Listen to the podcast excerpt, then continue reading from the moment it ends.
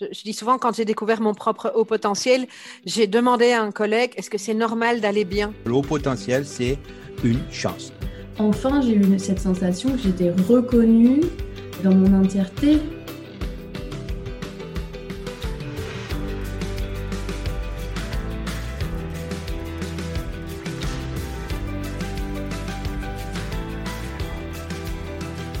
Depuis la découverte de son haut potentiel, Jusqu'à la liberté d'être soi, c'est un véritable voyage initiatique qui commence.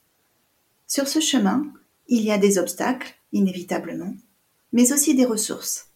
C'est ainsi que j'ai envisagé Heureux et surdoué. Je suis Sylvie Richard, coach professionnel certifié atypique. Équipée de mon casque et de mon micro, j'écoute et je questionne des personnes au parcours extraordinaire.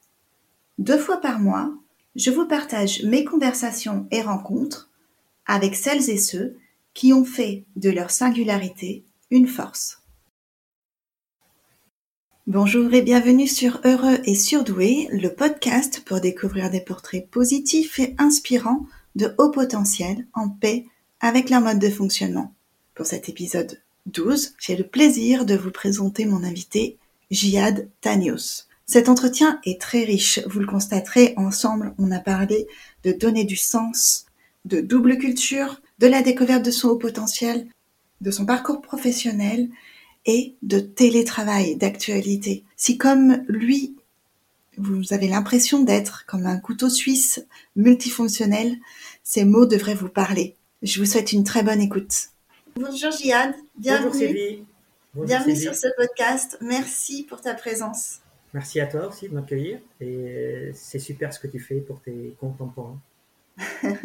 J'ai hâte, ça fait un petit moment en fait qu'on échange ensemble. Depuis en fait le premier épisode, tu avais, euh, commenté mon post euh, dans lequel j'ai annoncé le premier épisode de Heureux et surdoué. Et c'est vrai que depuis quelques temps, depuis donc le mois de novembre, on est resté en contact et euh, on avait envisagé cet enregistrement ensemble euh, sans savoir encore, enfin en se laissant porter, sans savoir quand est-ce qu'il aurait lieu, à quel moment, de quoi on parlerait ensemble. Et donc c'est aujourd'hui et je suis vraiment vraiment contente de t'accueillir pour euh, plein de raisons. Je suis sûre que tu as beaucoup de choses à partager. Ça va, ça sera utile pour d'autres, euh, pour les personnes qui nous, qui nous écouteront. Jihad, tu es né au Liban. Oui. Je vais commencer par faire une petite présentation. Tu es né au, au Liban. C'est le pays de ton enfance que tu as dû quitter. Oui. À l'âge de 19 ans, Voilà, donc tu es arrivé jeune adulte en France. En 90, euh, j'avais 19 90. ok.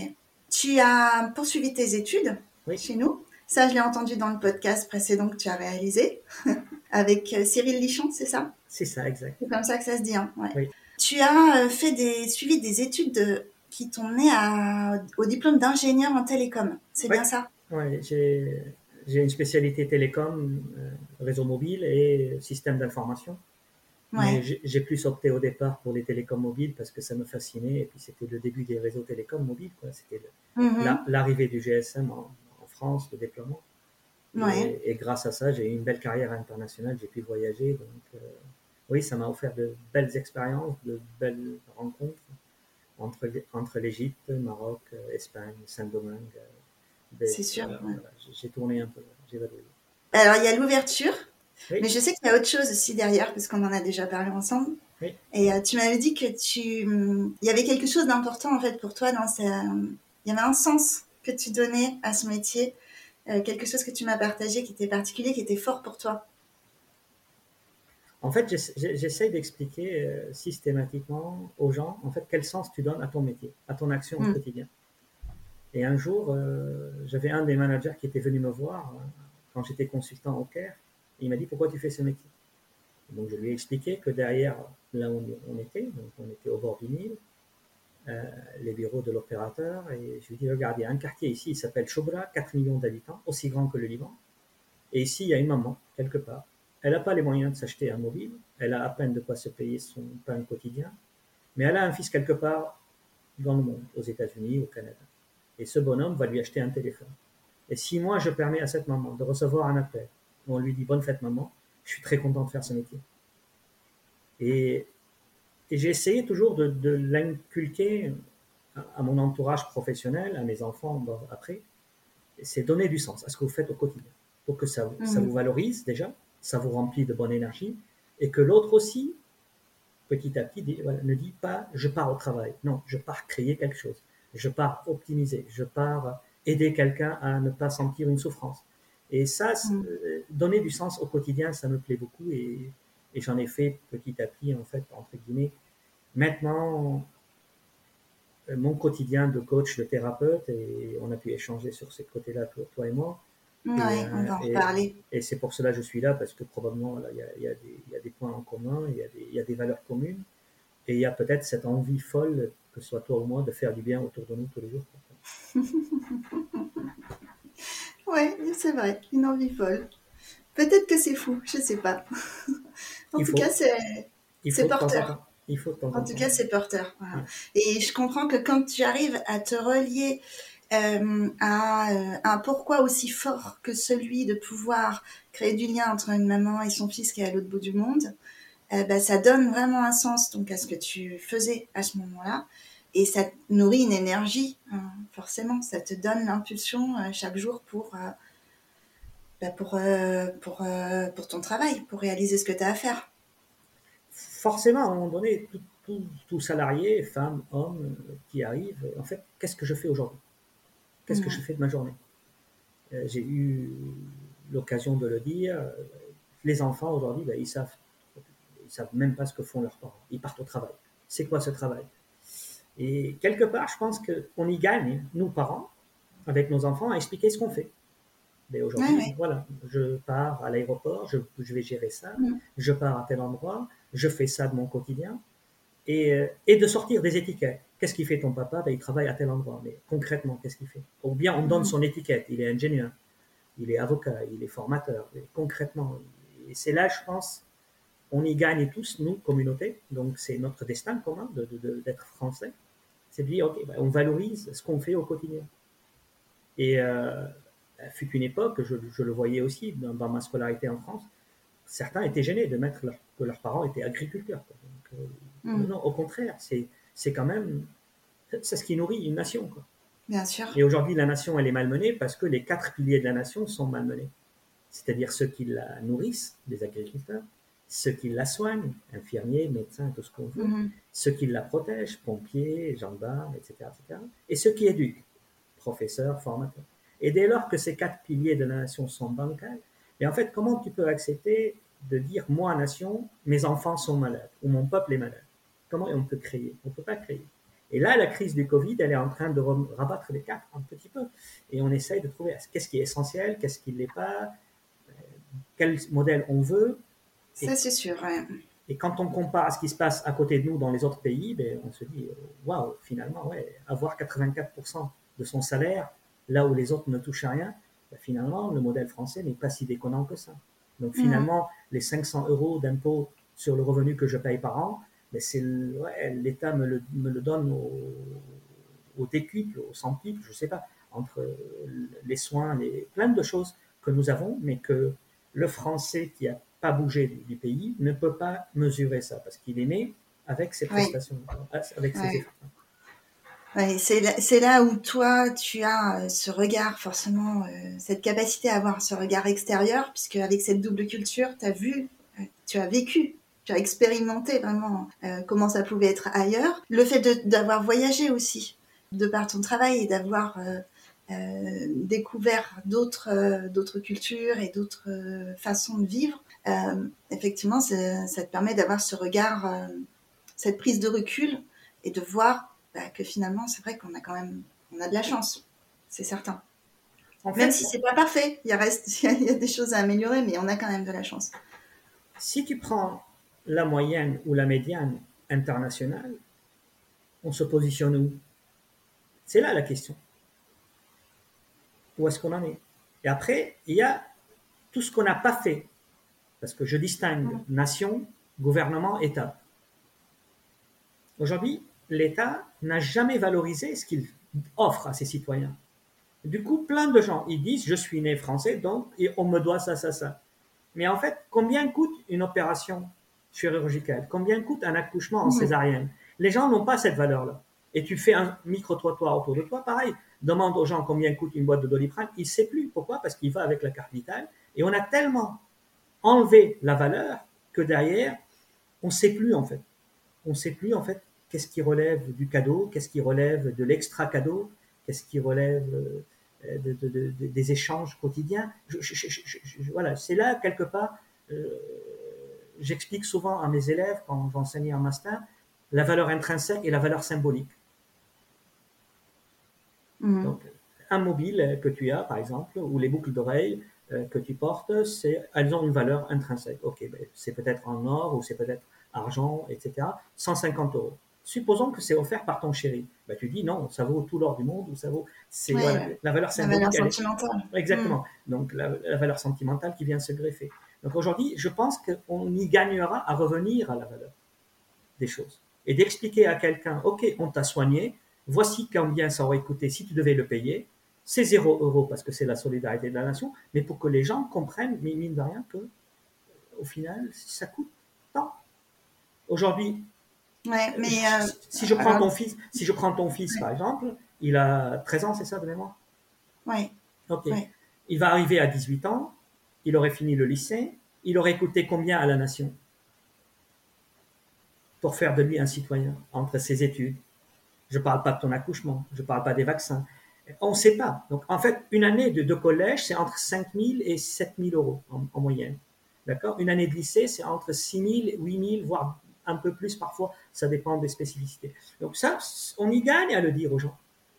Et comme mhm. ça, les gens, peut-être, accepteront plus facilement de payer tel impôt sur le revenu. Et ils accepteront mieux telle ou telle chose. Parce que quand ils partent aux États-Unis, ils doivent payer une année de scolarité de 25 000 dollars oui, les salaires sont plus élevés, mais oui, mais tout, ils, payent tout. Donc, qu'est-ce qu'on veut comme modèle, voilà. Mais euh, c'est vrai que tu as commencé à dire quelque chose qui m'a vachement, euh, qui, a vachement vibré en moi quand tu as dit euh, on n'a pas valorisé, l'État n'a pas valorisé en fait ce qu'il fait de bien. Et je crois que c'est vraiment, c'est vraiment, vraiment très, très juste. Il y a, y, a, quelque chose de culturel là-dedans. Il y a quelque chose d'assez profond avec une difficulté à, à assumer ce qu'on fait de bien euh, et, ce qui nous porte en fait. Donc euh, c'est assez fort, je pense. Ce qui, ce qui nous porte, c'est entre guillemets, c'est la question qu'on doit tous se poser. Ça veut dire quoi être français? Ça veut dire quoi cette communauté de destin? Ouais, mais tu vois bien qu'à chaque fois qu'on a posé cette question, ça crée tout de suite des dissidences, ça crée tout de suite des des clivages. Et ça, ça dégénère en fait. Ça va pas dans le sens positif, ça va toujours dans le sens négatif. Moi, je pense qu'on peut faire un état des On peut faire un état des lieux en disant voilà, voilà, nous, ce qu'on a fait comme, comme, mm. voilà, comme modèle. Voilà, aujourd'hui, euh, le fonctionnement. On, on, a ce qu'il faut, en fait, quand on voit... Peut-être que ça, ça pourrait aider, effectivement, dans cette période particulière. Tu es un peu plus ou moins de la même génération que moi, et quand tu penses à la crise de 2008, euh, voilà, on a eu l'amortisseur. Donc oui, tout le monde, euh, entre l'aide au logement, entre ceci. Donc je, je trouve qu'on est parfois sévère avec la nation française. Hmm. Ok. Donc, ça, c'était une petite introduction qui n'a rien à voir avec le haut potentiel, qui est notre sujet euh, habituel. mais c'était intéressant. Et donc là, j'aimerais te ramener un petit peu plus vers le vers la, thématique du haut potentiel. Je sais que toi, tu as parlé, tu, tu vas me dire si c'est juste ou pas, hein, tu, tu, me corriges. Mais il me semble que tu as découvert cette thématique au travers du parcours de ta fille, d'une de tes filles, qui a été testée, qui a été identifiée plutôt, parce que je n'aime pas trop ce mot tester ou diagnostiquer comme si c'était une maladie, qui a été identifiée au potentiel. Est-ce que c'est quelque chose que tu as découvert à ce moment-là? Est-ce que tu connaissais déjà avant? Alors, moi, à titre perso, oui. Euh, tu connaissais? je, connaissais, je m'étais intéressé à ça. J'ai eu euh, recours à un coach à l'époque 2003 parce que je sentais un malaise, je, ne supportais pas l'injustice dans les organisations. Mm-hmm. Euh, il y avait une notion de surengagement de ma part aussi, il y avait des principes sur lesquels ben, ça nous irritait quoi, voilà, sur, au quotidien. Et en 2008, mm-hmm. avec ma fille aînée, c'est arrivé tout bête, quoi. Donc, hein, je voyageais beaucoup dans la semaine parce que voilà, j'étais directeur dans, dans, pas mal de filières.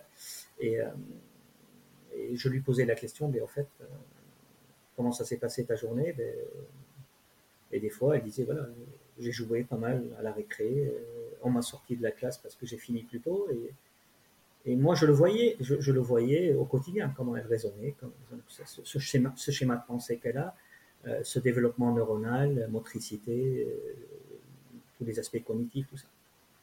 Et ça m'a conforté après, donc c'est comme ça, 2008, on va dire, entre 2007 et 2008, j'ai commencé un peu à travailler. Je regardais ce que faisait le MIT aux, États-Unis, je regardais un peu les écritures, euh, les écrits de Harvard, je regardais un peu ce que faisait Boston, un peu ce qui se faisait en Angleterre. Et une des conclusions, c'est que tous les enfants issus de couples mixtes ont des prédispositions à être singuliers. D'accord. Pour une raison simple, c'est qu'ils héritent de la culture du papa, ils héritent de la culture de la maman, et puis ils héritent de la culture de l'environnement dans lequel ils évoluent. Alors, vous rajoutez à ça le fait qu'ils vadrouillent un petit peu avec les parents dans plusieurs pays, donc, vous en mhm. rajoutez des cultures supplémentaires.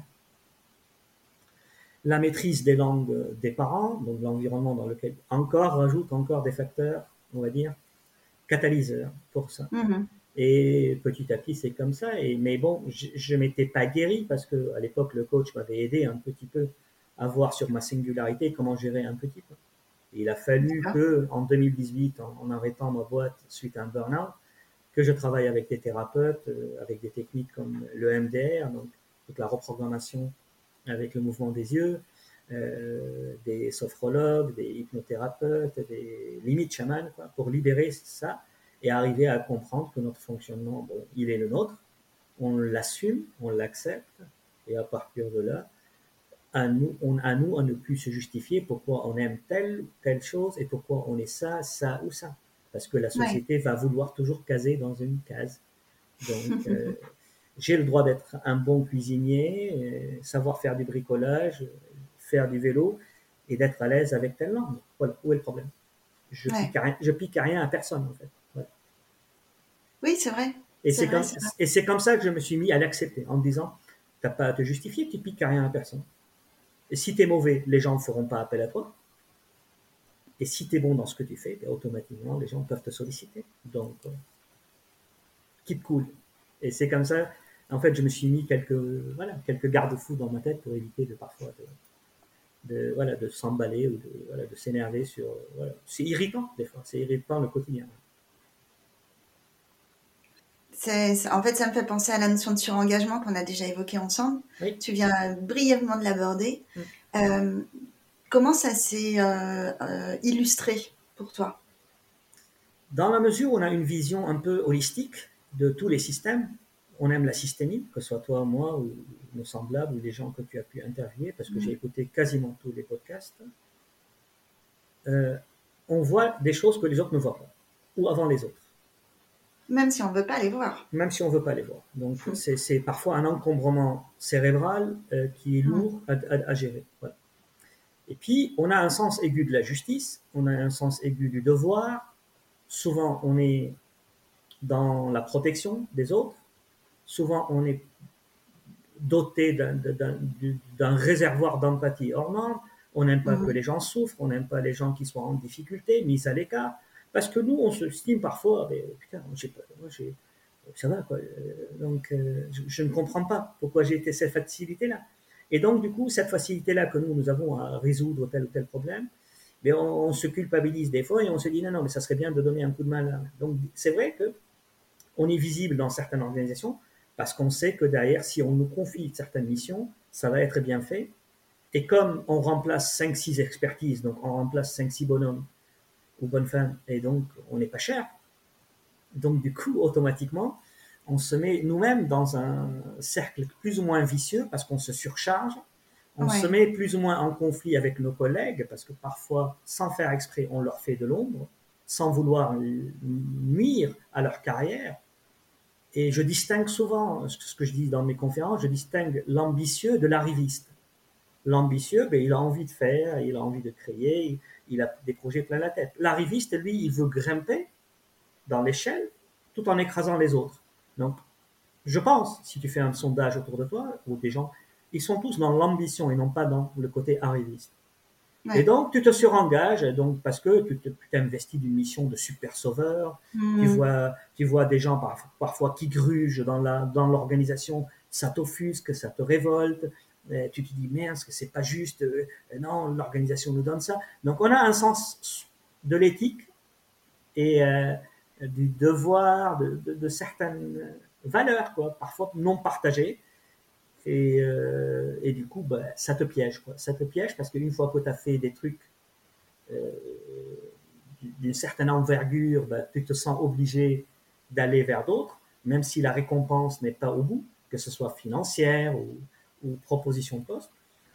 Alors, est-ce qu'on est des bons managers? Je ne suis pas sûr. Est-ce qu'on est des bons leaders? Oui. Euh, je pense qu'on est inspirant. Est-ce qu'on est des bons managers au quotidien? Moi, de par mon expérience, non, parce que des fois, on ne comprend pas pourquoi les autres ne comprennent pas ou pourquoi ils font pas avec tel ou tel. Donc, ça, nous demande, ça nous demande un effort euh, émotionnel au quotidien, des fois. Voilà, moi, je parle de moi. Je parle, moi, j'y ai. Voilà, Moi, ça me coûtait beaucoup en effort émotionnel. Voilà. Mais je pense que tout ça, c'est lié à la même chose, c'est la méconnaissance de soi et euh, une certaine forme de, euh, de fermeture hermétique à, à, nos besoins, à notre fatigue, euh, à nos failles, à nos difficultés, qui nous rend du coup forcément aussi hermétiques à, bah, celles des autres. Le niveau d'exigence qu'on s'impose à soi-même, bah, on va évidemment aussi euh, l'exiger aux autres, et ça va rendre euh, bah, les choses compliquées dans, nos relations parfois.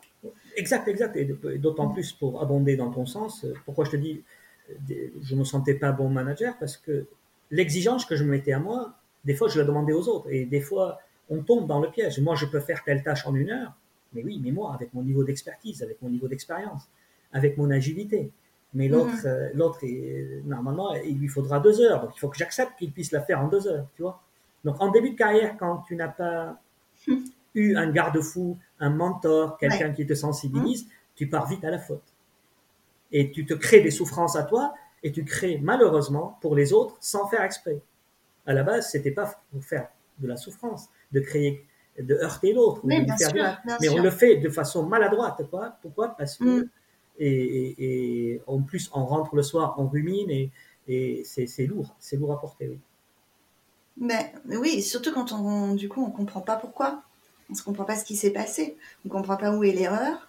Et euh, bon, je l'ai déjà dit, mais on sait à quel point nous, notre tête a besoin de comprendre, a besoin de d'avoir des clés de réponse et ça peut tourner en boucle en fait. Euh, tant qu'on n'a pas, la... n'a pas de réponse, on, rumine. On rumine, on ne comprend pas, donc on rumine davantage. Et quand on rumine davantage, on essaye de chercher, donc on s'alourdit et la charge mentale, elle devient énorme, jusqu'à arriver à ce qu'on appelle aujourd'hui le burn-out ou l'épuisement émotionnel. Il y a mhm. plein d'appellations, chacun trouvera, euh, entre guillemets, son compte en fonction de ce qu'il ressent au quotidien et son environnement. Parce que après, il y a Sylvie, Richard, euh, célibataire, à tel âge, avec une charge mentale plus légère. Sylvie, Richard, épouse, et après Sylvie, Richard, épouse et maman et salarié. Tout ça, tu les cumules, quoi. Donc, à un moment donné, s'il n'y a pas un buffer qui dit stop, on allège, stop, on allège, ben, on, est, on peut plus vite, vite partir vers la maladie. Pourquoi? Parce qu'on n'a pas su gérer tout ça en même mm. temps. Alors, on ne l'apprend pas dans l'école, bien à l'école, quoi, ça. On ne l'apprend pas à l'école. Donc, en fait, tu, le découvres avec l'expérience de vie. Tu, tu, le découvres avec l'expérience de vie et les rencontres que tu croises, les gens bienveillants qui te disent non, attention, euh, lève un peu le pied, mm-hmm. attention, euh, structure comme ça, attention, etc. etc. Mais. Euh, respire. Respire aussi, respire aussi. Voilà, c'est les quatre, quatre lois de la nature, comme elle en parle Irène Gauchamp. Respirer, manger, euh, dormir et éliminer. Donc euh, oui, oui, respirer, c'est la base aussi. Donc arriver à respirer pour pouvoir prendre du recul. Et... Après, à côté de ça, il y a eu quand même, euh, on l'a déjà évoqué ensemble au téléphone, il y a eu beaucoup de des gens qui ont vécu au-dessus de leurs moyens, et intellectuels et financiers. Et puis il y a une société du titre. Donc ça serait bien d'avoir un bac plus 3, un bac plus 5. Alors il n'a pas peut-être le potentiel ou les aptitudes pour aller vers ça, mais il y va quand même. Donc, du coup, il se met lui-même en frustration, l'individu.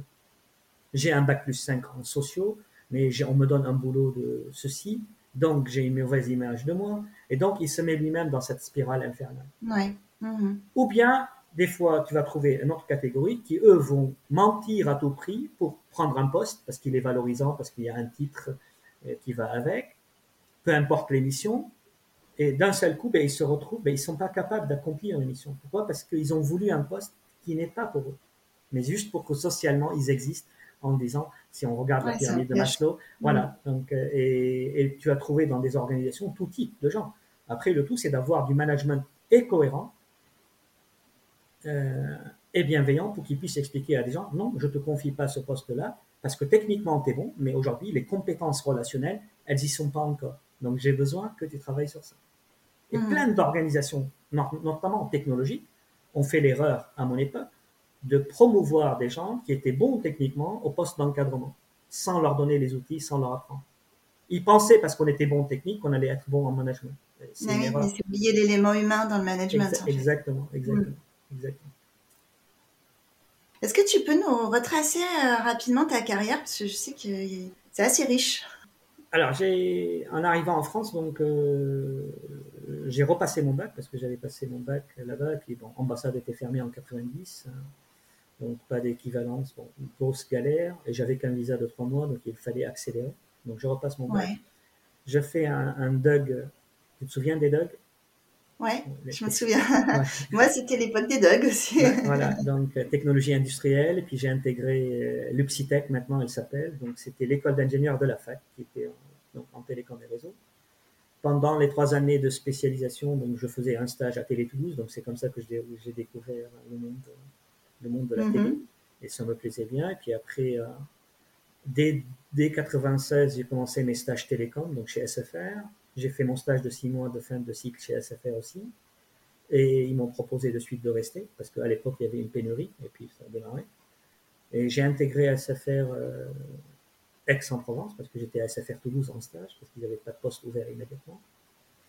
En 98, j'intègre le monde du consulting euh, via un copain, Frédéric Le Pennec, euh, qui m'a envoyé en mission au Quai. Au départ, c'était trois mois, et je suis resté un an. Puis après, j'ai enchaîné avec toujours pareil le monde Orange, euh, en République dominicaine. Puis après, je suis rentré en 2001 en France, forcé, suite à un incident là-bas. Euh, et j'ai intégré NAT2S, donc euh, à l'époque. Bernard Razagui m'avait fait confiance pour le développement international. Donc je pars à Madrid en 2001. J'arrive le 1er septembre 2001, dès le 11 septembre, tu sais ce qui s'est passé après. qui ne le sait pas et, euh, et après, ben, j'ai fait une petite escapade au Maroc pour créer la filiale là-bas. Ouais. Je rentre en France euh, en 2003-2004. J'intègre un groupe anglais en tant que directeur général et 2005, je m'occupe de la Belgique, euh, Espagne, Italie, tout, tout, le bassin méditerranéen. Et 2007, suite à un gros changement dans, dans le groupe, notamment l'arrivée d'un fonds de pension, je décide d'arrêter là l'aventure parce qu'il n'y avait plus certaines valeurs et voilà, ne correspondait plus, et, ni une certaine éthique professionnelle. Et je reprends un organisme de formation à Toulouse, donc formation pour les adultes, euh, formation continue et formation en alternance, voilà, jusqu'à 2018, jusqu'à où mon corps a lâché. Il m'a dit maintenant tu t'arrêtes. Euh, D'accord. Donc euh, je bosse a priori, on va dire, depuis l'âge de 12 ans. J'étais soutien de famille, j'étais l'aîné de 6. Ouais. Et mhm. pendant la guerre, il y a eu voilà, il y a eu quelques soucis. Et euh, je me suis retrouvé voilà, souvent à aller travailler, donc à sacrifier les week-ends ou à aller travailler. Donc euh, je mhm. pense que le corps à un moment donné a dit basta, ya. Et c'était peut-être le moment de changer. Et c'est grâce à ça, je dis bien grâce à ça, j'ai pu découvrir plein de choses euh, auxquelles, quand tu es ingénieur, tu es un peu hermétique. Donc, tu, vois, tu, es cartésien. Donc toutes les mhm. sciences humaines bien que j'enseignais les RH, mais j'allais pas jusqu'à jusqu'aux aspects. Donc j'ai découvert Jacques Martel au Canada, j'ai découvert le MDR, euh, j'ai découvert le, tout ce qui est hypnothérapie, l'acupression, les fleurs de bac, euh, les huiles essentielles, les, les, techniques de tapping, le FT. Et chaque fois, voilà, j'allais, j'allais, j'allais. Et, euh, et en fait, j'étais un peu marqué par l'approche de Jacques Martel, c'est-à-dire les cinq étapes pour un processus de guérison. Un, la première, c'est la connaissance, savoir ce que tu as. Deux, l'ouverture, mm en parlais tout à l'heure. Trois, le lâcher prise. Quatre, l'acceptation de ce que tu as. Et cinq, tu passes à l'action pour guérir. Et c'est grâce à tout ça que tu peux aller vers une guérison. Sinon, bah, tu restes dans ton coin et puis tu changes pas et puis et euh, ça m'a vachement aidé. Et puis à partir de là, j'accompagne des gens au quotidien. Euh, l'idéal, l'idéal, c'est voilà de trouver un tiers de mon temps consulting, conseil pour les entreprises. D'accord. Donc tu, tu, tu, en, voilà, en stratégie, en continue en fait, du coup. Voilà, donc en stratégie, en, en, organisation, en accompagnement, en médiation des fois. Un tiers en tant que thérapeute, euh, mhm. voilà, holistique, et un tiers en tant qu'essayiste ou comme tu fais là, tu vois, c'est ce travail-là que euh, qui me plaît bien, d'éclairer. Voilà, c'est un peu Voltaire. Quoi. Plus les gens sont éclairés, plus ils seront libres. Et hmm. j'aime bien cette approche, donc voilà, de dire ok, on a cette chance d'être un peu touche à tout. voilà, ce que j'essaye de faire. L'organisme de formation, euh, tu proposais des formations en quoi En fait, c'était orienté vers quel type de formation? Tout ce, qui est, tout ce qui est tertiaire pour les salariés. Donc ça va de gestion de projet, gestion de temps, gestion du stress. Euh, ça pouvait être euh, processus de recrutement, comment le gérer, prise de fonction managériale. Et l'autre partie qui était en alternance, c'était plus BTS euh, jusqu'au master, pareil sur le tertiaire. Donc les commerciaux, les assistants RH, les assistants com, les assistants marketing. Donc cette expérience-là, oui, j'étais pas mal impliqué. Donc le fait d'enseigner, ça t'oblige à aller fouiller, à aller regarder des méthodes, des pratiques.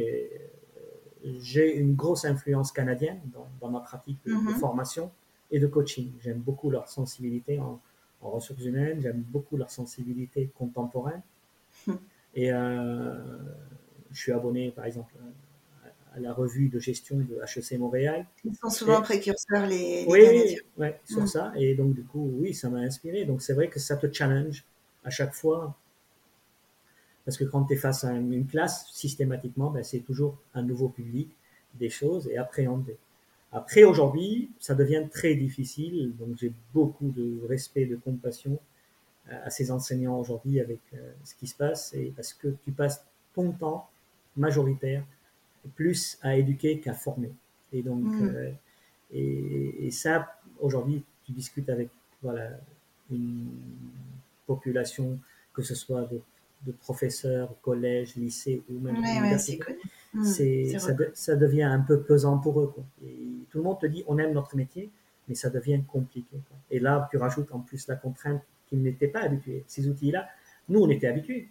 Nous, on a commencé avec ces outils-là, télécom. Mm-hmm. Donc, euh, on travaillait avec. Euh, moi, quand j'ai démarré la filiale au Maroc, j'étais à l'hôtel Ibis et j'avais une prise téléphonique pour faire de l'Internet. Donc, tu vois, il n'y avait pas ADSL. Donc, j'avais l'habitude. Mais les gens qui n'avaient pas l'habitude de ces outils-là, ben, automatiquement, oui, ça les met en souffrance. Donc, tu es en train de dire à un prof qui, qui sait animer une classe, tu es incompétent maintenant. Mais non, il n'est pas incompétent. Il ne sait pas utiliser ces outils-là seulement. Donc, tu vois, c'est, c'est très délicat. Et ces gens-là, il faut vraiment les aider pour qu'ils ont des compétences, mais malheureusement, aujourd'hui, on leur demande d'utiliser des outils qu'ils n'avaient pas l'habitude d'utiliser. Surtout cette période de Covid. Et, on leur demandait de s'auto-former en plus. Tu t'imagines, donc c'est délicat pour eux.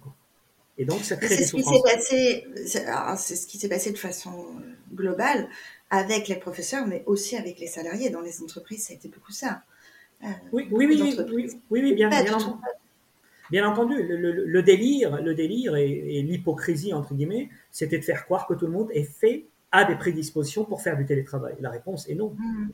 La réponse est non. Tout le monde ne sait pas gérer son temps, tout le monde ne peut pas aménager, ne serait-ce que logistiquement parlant. Un non, cadre pas appris, ça s'apprend. C'est. Comme ça s'organise. C'est pour ça que je dis, je, je, je suis, j'ai pas de mérite parce que moi je suis né avec ça.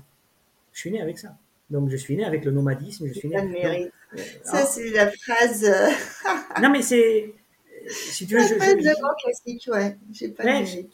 Non, ouais, mais si, tu veux, ouais, parce que si tu veux, j'ai toujours été avec ça. Que ce soit au Liban pendant la guerre, on changeait. Et on alors jamais. Non, mais, non, mais j'essaye de dire aux gens, oui, soyez patients, mais pour revenir à ce que je te disais, aujourd'hui, on pense que tout le monde peut faire du télétravail. La réponse est non. On n'a pas tous cette endurance mentale, on n'a pas tous cet espace de travail, on n'a pas tous les mêmes vies familiales, mm-hmm. la même organisation logistique, etc., etc. Donc, sans parler des outils, toutes les boîtes n'étaient pas prêtes à ouvrir leur système d'information au télétravail. C'est facile de dire mets-toi en télétravail. Mais comment, comment j'y accède au système d'information de l'entreprise?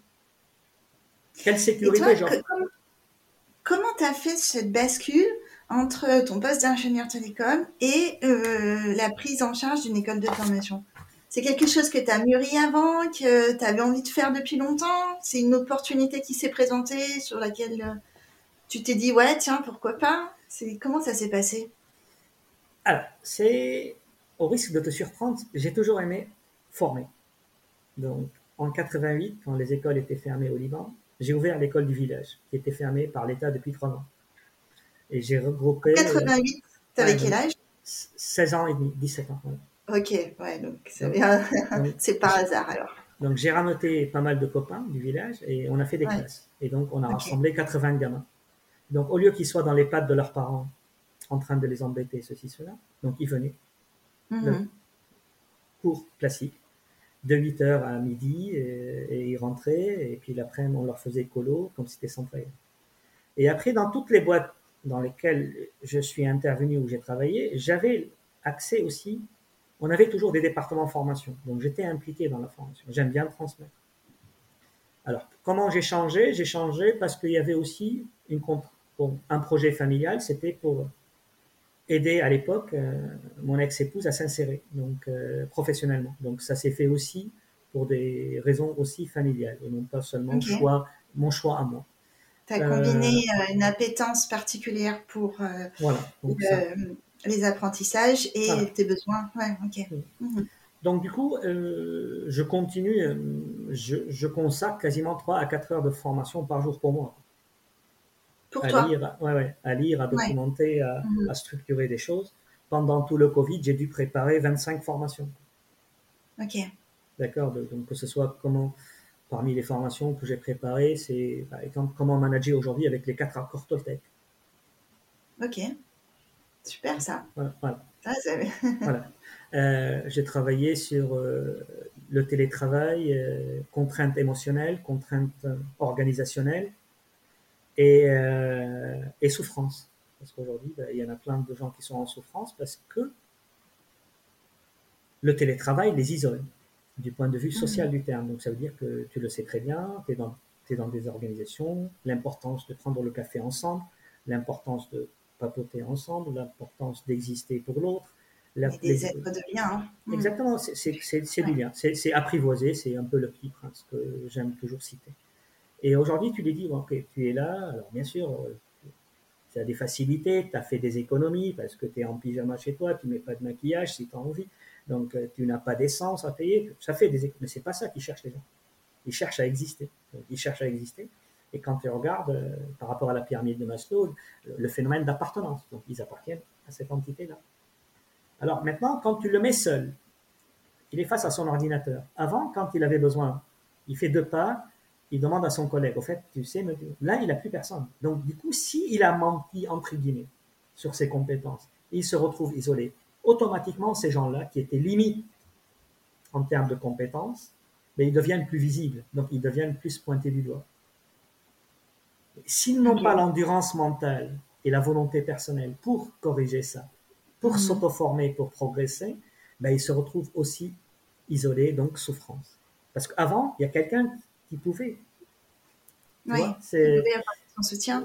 apporter un soutien. Là, le soutien, c'est quoi? C'est il va refaire un chat avec le copain, au fait.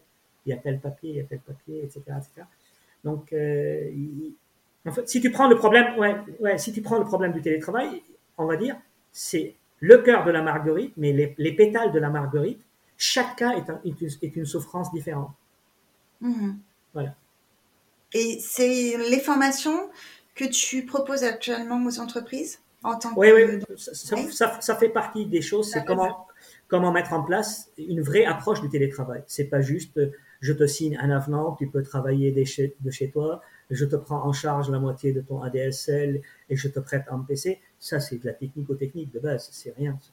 C'est rien. C'est comment avant on fait tout pour le préparer à faire du télétravail. Comment on l'aide à organiser son travail à la maison comment on l'aide à ne pas se surengager. Parce que ses enfants l'ont embêté entre 4 heures de l'après-midi et 18 heures. Il se sent coupable comme quoi il n'a pas donné ses deux heures de prod à sa boîte et il se retrouve en train de les faire entre 21 heures et 23 heures. Et après, il est fatigué. Et après, il va reprocher à la boîte. Et après, tu rentres dans des débats. J'aimerais pas être à la place de beaucoup de DRH en ce moment. Parce que les, les, les, cas vont arriver plus tard, les cas de conflit. On m'a laissé travailler, oui, mais je me suis levé plus tôt, ok, parce que j'ai des contraintes personnelles. La maman qui a des contraintes personnelles, qui doit déposer ses enfants, ben ouais, peut-être elle peut pas démarrer à tel instant. Avant, elle s'organisait différemment, mais là, elle a plus de nounou. il y a plein de petites choses. C'est pour ça que je dis, tout cas est cas particulier.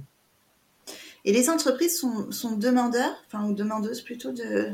Elles commencent, elles commencent parce qu'elles commencent à prendre quelques soucis de quelques soucis euh, au sens conflit du terme, conflictuel. Donc là, oui, elles commencent à, à dire, ok, comment on fait? Parce que ça leur tombe dessus aussi. Leur tombe dessus. Tu as, un profil particulier d'entreprise qui se dégage dans, dans, les, dans celles qui te sollicitent ou pas? en règle générale, c'est des, en règle générale, c'est des PME au-dessus de 5 ans, parce que c'est celles-là qui mettent en place aujourd'hui, qui ont les moyens. Après, ça dépend du secteur d'activité. Tu le sais très bien, euh, Sylvie. Toutes les boîtes ne sont pas prédisposées à faire du télétravail. On est d'accord. Une entreprise, une entreprise dans le bâtiment, qu'est-ce que tu veux qu'il fasse du télétravail? Le maçon, il est sur le chantier ou il est pas sur le chantier? bien sûr. Voilà, on est mm. d'accord. Donc il y a des métiers et puis il y a des entreprises. Donc je parle métier, je parle entreprise. Et il y a comment l'organisation a été faite. Est-ce qu'elle a été pensée pour faire ça? Est-ce qu'on a un système d'information sécurisé et ouvert? Ça paraît antinomique. Mais hmm. si tu ne peux pas accéder à ton système d'information, comment tu peux faire du télétravail? Imagine, tu es conseillère en banque et tu ne peux pas accéder au système d'information de la banque parce que c'est ultra sécurisé. Comment tu fais une simulation de prêt pour ton client? Tu peux juste répondre aux mails. Donc en fait, est-ce que tu résumes le télétravail à répondre aux mails? Hmm à, faire des documents. Il y a beaucoup de choses à repenser. Hein. On est d'accord. C'est juste, c'est pour ça que je dis, il n'y a que des cas particuliers. Donc, donner des, géné... donner des généralités ou, faire du générique, donc c'est dire que tout va pas bien ou tout va bien. Non, c'est, il faut dire, à chaque cas, il y a des choses. Et est-ce que ça a été pensé, pas pensé Et avec ce qui, a, ce qui existe, comment on adoucit un petit peu l'environnement. Et tu accompagnes à la fois le salarié et à la fois l'entreprise? J'ai les deux, ouais. J'ai les deux, j'ai les deux, j'ai les deux. Mais après, malheureusement, je dépends de l'environnement de l'entreprise. Je peux aider psychologiquement et du mm. point de vue émotionnel le salarié à accepter et lui dire tu fais de ton mieux. D'accord? Accord Toltec. Tu fais de ton mieux. De l'aider à clarifier ses missions, de l'aider à voilà, qu'est-ce qui est faisable, qu'est-ce qui n'est pas faisable en télétravail. Quels sont les outils qui te sont nécessaires lesquels c'est obligatoire lesquels tu peux t'en passer et tu peux faire ton travail. Donc j'essaye, voilà, comme ça, on verbalise on, et il apprend des routines différentes, ne serait-ce qu'hygiène. Voilà. Donc ça veut dire que comment il s'installe pour son travail, comment il fait aussi ses exercices pour euh, éviter les troubles musculosquelettiques. Donc, et ses pauses, sans aller à la salle café. on est d'accord, on est d'accord, tout ça. Alors, bien entendu, il y a des gens qui avaient l'habitude d'exagérer des pauses. Mais dans toutes les boîtes, tu connais la loi Pareto, il y a les 20, 80. Donc, il y a mhm. toujours eu des gens qui abusaient, mais il y a toujours eu des gens aussi qui s'engageaient correctement, tu vois. Donc, tu vas pas pénaliser parce qu'il y a eu quelques abus. Donc, tu fais attention.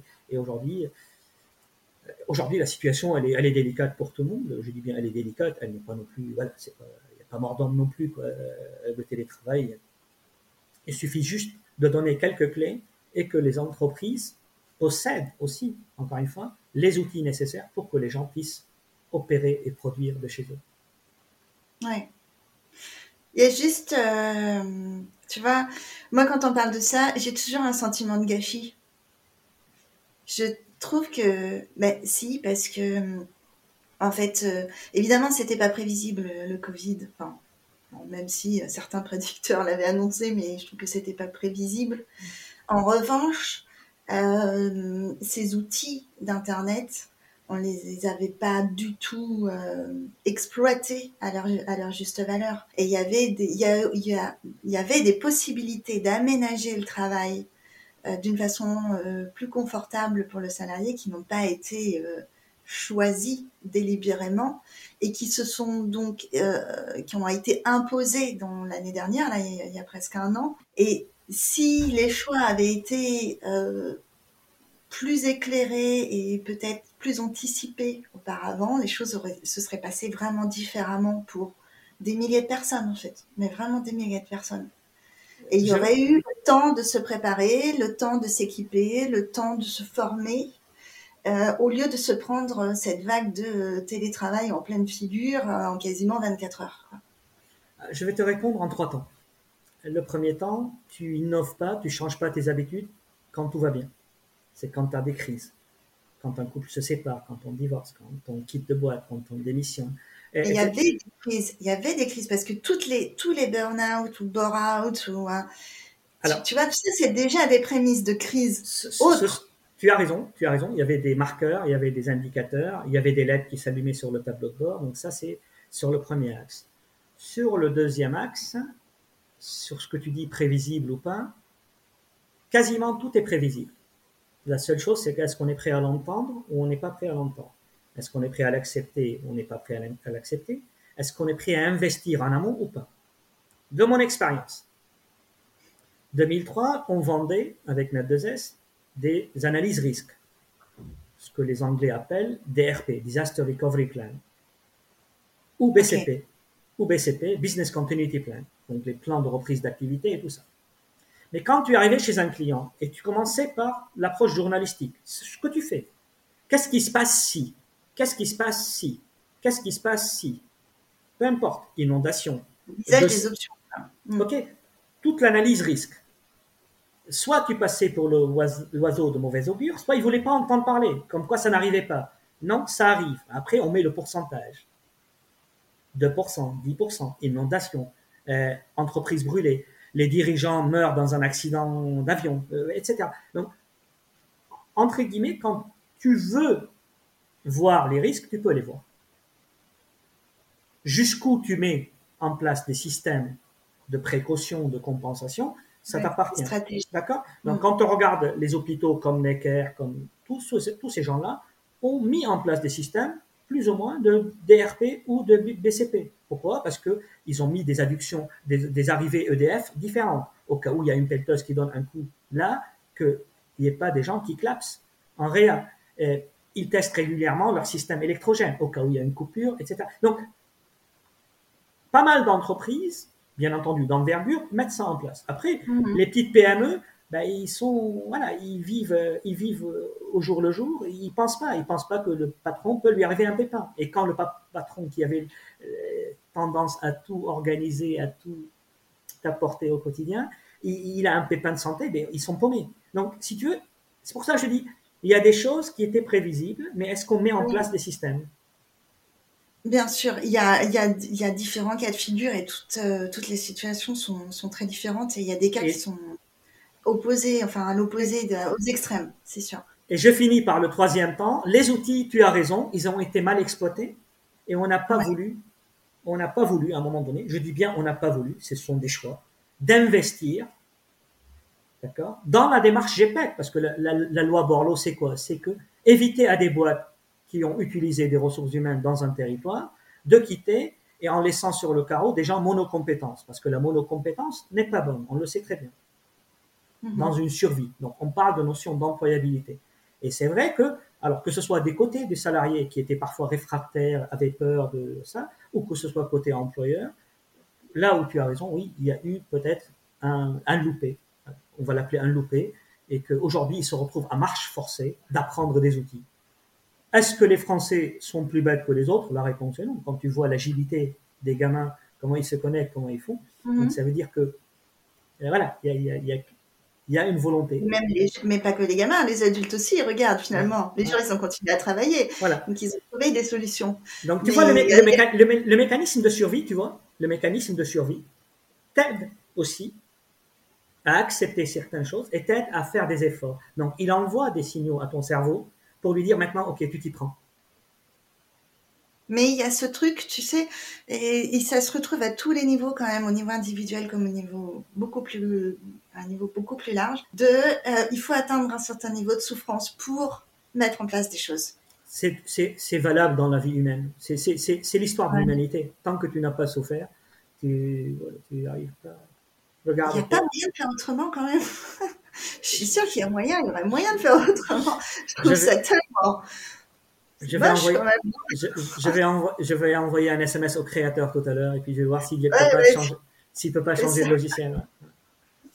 Moi, j'aimerais bien qu'on parle aussi, euh, parce que je vois le temps qui passe, et euh, j'aimerais bien qu'on parle de ton activité, l'autre facette de ton activité actuelle en tant que thérapeute holistique ou coach. Je sais que tu, tu, tu fais aussi du coaching. Est-ce que tu, tu, peux nous expliquer ce que tu fais, comment, ce que tu proposes, comment tu t'y prends, à qui tu t'adresses? Alors, euh, je m'adresse à quasi tout le monde. Donc, et je me qualifie comme accompagnateur de guérison. Ok. Donc, je n'ai pas la prétention d'être bon partout. J'ai des bonnes connaissances, je maîtrise quelques outils et j'aime me qualifier comme une via ferrata pour les gens. Donc, je dis aux gens qui sont cabossés, venez, accrochez votre mousqueton et je vais vous aider. Donc, on va déballer tout et on va voir par quoi on commence, quel outil vous convient, parce que tu le sais très bien, tous les outils ne conviennent pas à tout le monde. Mhm. Il y a les outils que moi je peux aider, apporter, et des fois je leur dis voilà, j'aimerais bien que tu vois tel thérapeute pour telle chose. Et je contacte le thérapeute en disant voilà, je travaille, j'accompagne cette personne pour qu'on puisse nettoyer ça, pour qu'on puisse améliorer ça. Et l'approche holistique, elle consiste à ça en fait. Elle consiste à dire ok, dans l'ensemble, garder un bilan, garder un accompagnateur sans créer de la dépendance, encore une fois, je ne veux pas de la dépendance, pour permettre à quelqu'un de retrouver sa voie et de reprendre pied au quotidien. Aujourd'hui, si tu le prends par rapport à la médecine classique, c'est que bon, tu vas, on te donne un traitement, il ne sait pas si tu l'as pris, tu l'as pas pris, tu es laissé à ton bon vouloir, mais on est dans du symptomatique. Tu as mal là, on te donne ça pour atténuer la douleur et non pas pour réparer. Je vais aller à la cause. Je vais aller à plusieurs causes, probablement et on va essayer de les identifier. Dès lors que je l'aide à identifier les causes, je lui dis voilà, il y a ça, tu peux le faire avec moi. Ça, je, ne sais pas le faire. J'ai telle personne. Tiens, telle personne, elle sait faire la méthode énergétique globale du corps. Tiens, telle personne avec deux séances de ceci, c'est tout. Et du coup, je lui balise un chemin de guérison. Ok. Voilà. Et c'est là où je me distingue de pas mal, c'est que voilà, je me qualifie comme accompagnateur de guérison euh, pour les aider. Alors, bien sûr, j'ai des outils que moi je maîtrise, que ce soit de la micronutrition, euh, fleurs de bec, donc aromathérapie, hydrothérapie, tout ce que j'ai pu moi expérimenter. Et à chaque fois, je lui explique l'intérêt. Et à chaque fois, je lui explique l'intérêt de le faire. Je dis pas, tiens, prends Doliprane et c'est bon. Non, non. Quel est l'intérêt de travailler sur ça? Quel est l'intérêt de travailler sur ça? Et des fois, ben, j'accompagne juste, je fais des marches thérapeutiques. Donc, je les fais marcher je les fais marcher avec des exercices, je les fais marcher les yeux fermés. Ils marchent jusqu'à 100 mètres, les yeux fermés. le mouvement, c'est tellement important. Exactement. Et euh, libérer les peurs, libérer les émotions. Voilà, exactement. Et euh, donc voilà un peu euh, les gens que j'accompagne. Donc j'aurais tendance à dire oui, tout le monde. souvent j'ai des gens voilà, qui, qui, débarquent via les copains ou via.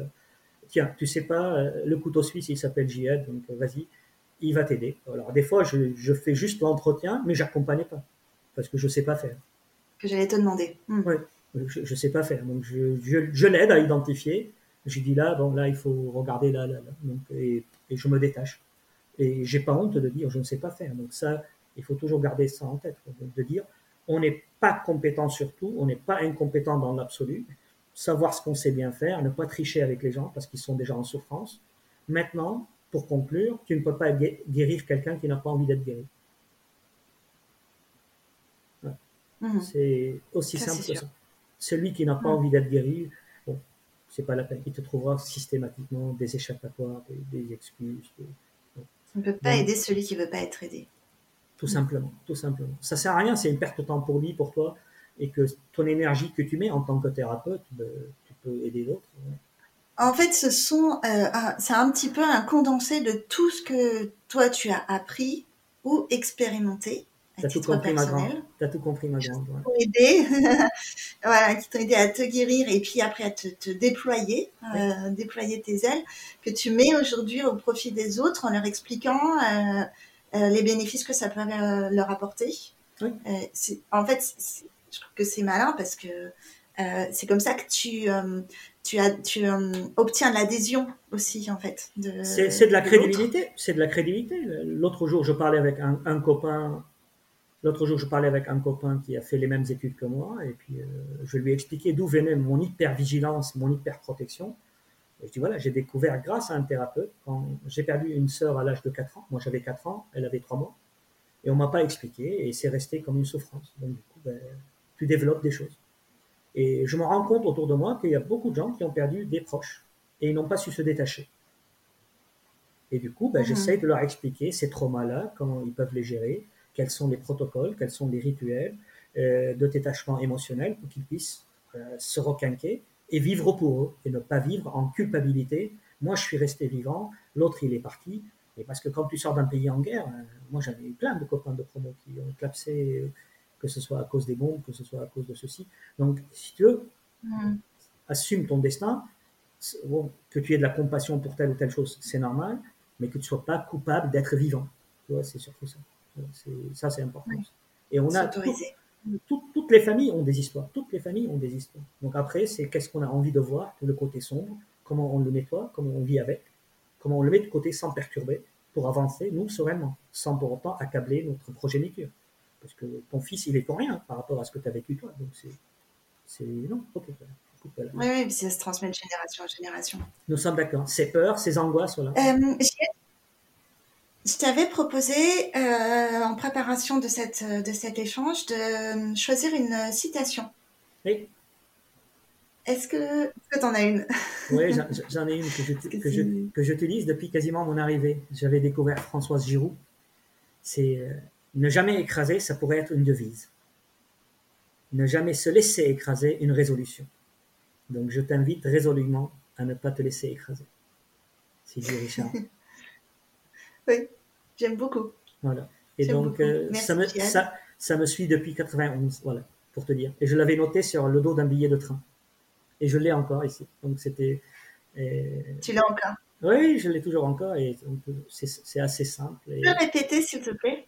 Ne jamais écraser, ça pourrait être une devise. Ne jamais se laisser écraser, une résolution. Merveilleux. ok. Est-ce que, euh, je pense qu'on va clôturer cet échange, euh, est-ce que tu as quelque chose à ajouter, un message qui te tient à cœur? Je te laisse le mot de la fin, en fait. Euh, par quoi tu voudrais terminer? Ce que j'ai envie de, de, passer comme message, c'est que chacun, il a une histoire et chacun, il a ses côtés bien, ses côtés pas bien, Prenez le temps de nettoyer ce que vous pouvez nettoyer pour que vous puissiez vivre sereinement et vous puissiez aussi construire un couple, une famille en paix. Parce que l'important, c'est d'être en paix avec soi-même. Et si on n'est pas en paix avec soi-même, ben, on ne le sera pas dans son couple et encore moins avec ses enfants, encore moins avec ses relations de travail. Donc, essayez de rechercher au maximum la paix avec vous-même. Soyez tolérant avec vous-même. Faites-vous des compliments à vous-même. Parce que qui mieux que vous peut parler de vous? Et sachant que quand vous faites une bêtise, ne vous inquiétez pas, l'extérieur vous tombe dessus, mais quand vous faites une bonne action, bon, ça vaudrait le coup de commencer par vous-même le matin en disant T'as bien assuré mon grand, t'as bien assuré ma grande, c'est pas mal ce que tu as fait hier, euh, c'est bien ce que tu as réalisé, et ça vous aide aussi à tenir dans des périodes comme ça où il y a moins de visibilité. Moi, j'ai l'habitude de vivre sans visibilité. Donc, encore une fois, j'utilise le mot j'ai pas de mérite. Oui, ça m'est tombé dessus. voilà. Donc, c'est un entraînement euh, parfois, je dis à cause de la guerre ou grâce à la guerre. Je dis grâce à la guerre, j'ai vécu ça. Et donc, j'ai cet apprentissage-là, donc j'ai de l'avance. Donc, euh, et au final. Ouais, ou peut-être ça pourrait être à cause de la guerre. Tu as vécu oui, ça, mais grâce à cette expérience, tu as développé. J'ai ça, voilà, cette résilience-là qui fait que derrière. qui, est, qui est derrière. donc après, un gros orage ne va pas durer plus de 24 heures, donc ça va passer, ça va passer. Mais bon, peut-être c'est un stress test, grandeur nature. Stress test, grandeur nature, pour voir jusqu'où on est capable de vivre ensemble, jusqu'où on est capable de construire quelque chose ensemble. Merci Jihad. Merci Sylvie. À bientôt. À bientôt. À bientôt. Et voilà, cet épisode se termine et vous avez écouté l'histoire extraordinaire de Jihad Tanius. J'espère qu'il vous a plu. Si c'est le cas, vous pouvez commenter, liker, partager à un ami à qui ça ferait du bien. C'est aussi une façon de contribuer à une vision plus positive de la douance. Abonnez-vous, votre soutien c'est ce qui me donne plein d'énergie pour continuer. Et je vous dis à dans deux semaines pour un nouvel épisode, un nouveau témoignage tout aussi intéressant. À bientôt!